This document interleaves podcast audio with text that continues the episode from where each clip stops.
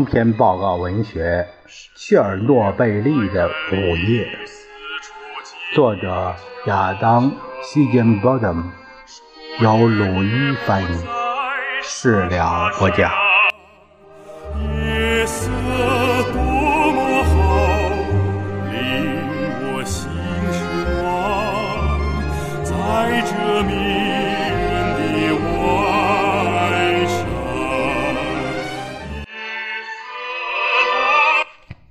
一九五六年二月二十日，长达十多年的隐姓埋名后，伊戈尔·库尔恰托夫首次以真人形象出现在苏联公众面前。从一九四三年起，这位原子弹之父。便于层层保密的一号问题一道消失在公众视野里。这期间，他不是独处于高度保密的莫斯科和奥布宁斯克实验室中，便是引入哈萨克斯坦广袤无垠的武器试验基地。如今，在召开于莫斯科的苏联共产党第二十次代表大会上，他向面前的代表团宣布了一个动人的奇妙远景：一个以核能推动的新苏联。在简短但却激动人心的讲话中，库尔恰托夫为雄心勃勃的实验性反应堆技术勾勒出了一系列实行方案。由原子能驱动的船舶、火车和飞机，将在一个充满未来主义色彩的共产主义帝国。国内纵横往来，他预测，借助一个由巨型核电站构成的电网，廉价的电力很快便能进入苏联千家万户。他承诺，在四年内，苏联的核能发电量就可以达到两百万千瓦。奥布宁斯克核电厂发电能力的四百倍。为了实现这个大胆的设想，如今已经有了自己的原子能研究所，并被任命为所长的库尔恰托夫，说服了中型机械制造部的负责人。放手让他制造四种不同的反应堆模型，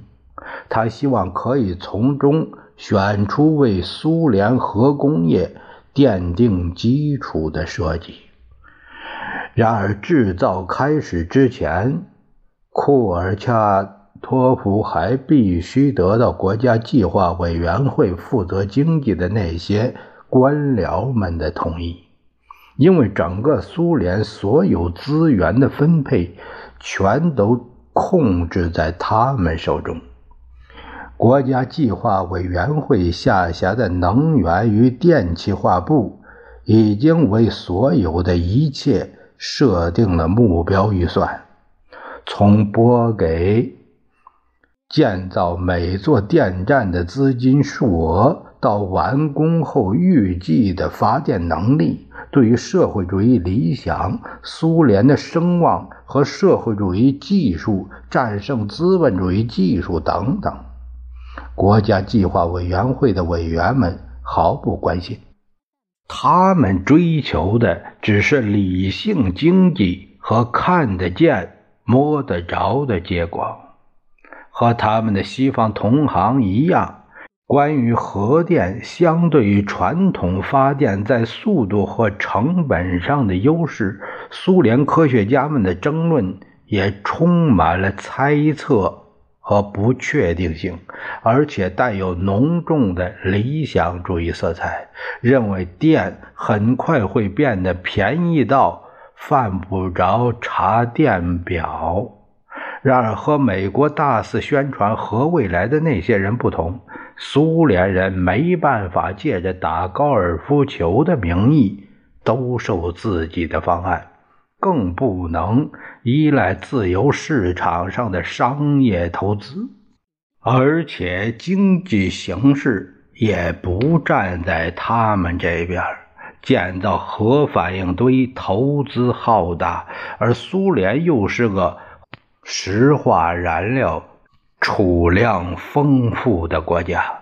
尤其是在西伯利亚广袤无垠的荒原之下，几乎每天都会发现新的石油和天然气储藏。不过，苏联庞大的国土和相当落后的基础设施为核电赢得了优势。科学家指出，西伯利亚的油气储藏距离最需要这些能源的地方，居住着绝大多数苏联人口。工业密集的西部地区可谓万里之遥。无论是长距离运输原材料，还是运输电力，都成本巨大且效率低下。而且，核电厂最有力的竞争对手水电站，需要淹没大片富饶农田。核电站的建造成本虽然昂贵，但对环境影响较小，而且基本上不依赖自然资源。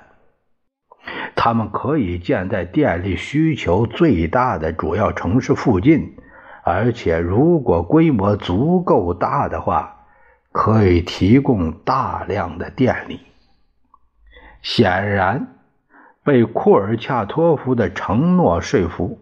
国家计划委员会拨出了建造两座原型核电厂的资金。一座使用在美国已经成为标准的压水反应堆，另一座使用水石墨管道类型，相当于和平原子一号的放大版。但是和西方一样，核电厂的建造成本飞速攀升。国家计划委员会怀疑科学家们误导了他们，他们下令。缩减方案规模，停止继续建造压水式反应堆电厂。库尔恰托夫的核电未来梦逐渐破灭。他给国家计划委员会的负责人写信，坚称核电厂对于苏联原子能未来至关重要，请求继续为核电项目拨资源。但他的陈词被置若罔闻。一九六零年，库尔恰托夫去世，未能亲眼见到自己的梦想被重新拾起。与此同时，在名为“八幺六联合体”，也称为“托姆斯克